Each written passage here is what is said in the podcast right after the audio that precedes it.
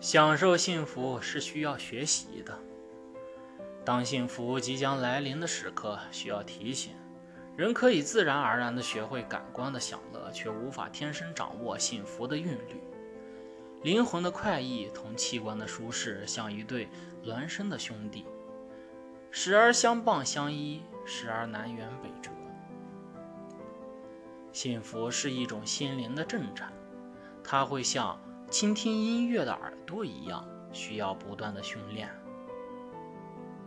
简言之，幸福就是没有痛苦的时刻。它出现的频率并不像我们想象的那样少。人们常常只是在幸福的金马车已经驶过去很远后，才捡起地上的金鬃毛，说：“原来我见过它。”人们喜欢回味幸福的标本。却忽略幸福披着露水、散发清香的时刻。那时候，我们往往步履匆匆、瞻前顾后，不知在忙着什么。世上有预报台风的，有预报蝗虫的，有预报瘟疫的，有预报地震的，没有人预报幸福。其实，幸福和世间万物一样，有它的征兆。幸福常常是朦胧的。很有节制地向我们喷洒甘霖。你不要总希冀轰轰烈烈的幸福，它有多半只是悄悄地扑面而来。你也不要企图把水龙头拧大，幸福会很快的流失。你需静静地以平和之心体验幸福的真谛。幸福绝大多数是朴素的。它不会像信号弹似的那样在很高的天际闪烁着红色的光芒，它披着本色的外衣，温暖地包裹着我们。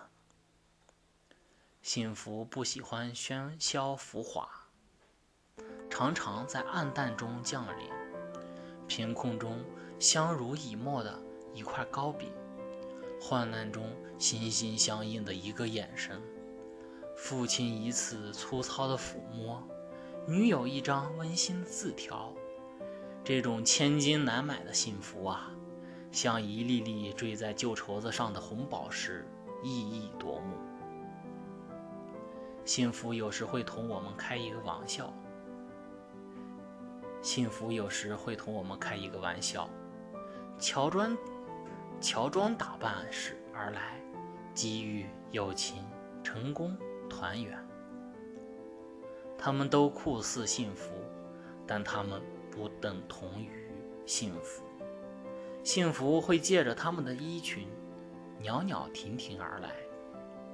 走得近了，接去为慢，才发觉它有钢铁般的内核。幸福有时候会很短暂，不像苦难的笼罩着天空。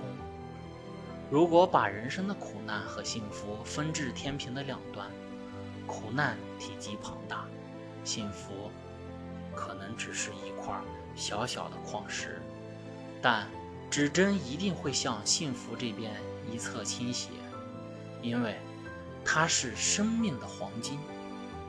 幸福有梯形的切面，它可以扩大，也可以缩小，就看你是否珍惜。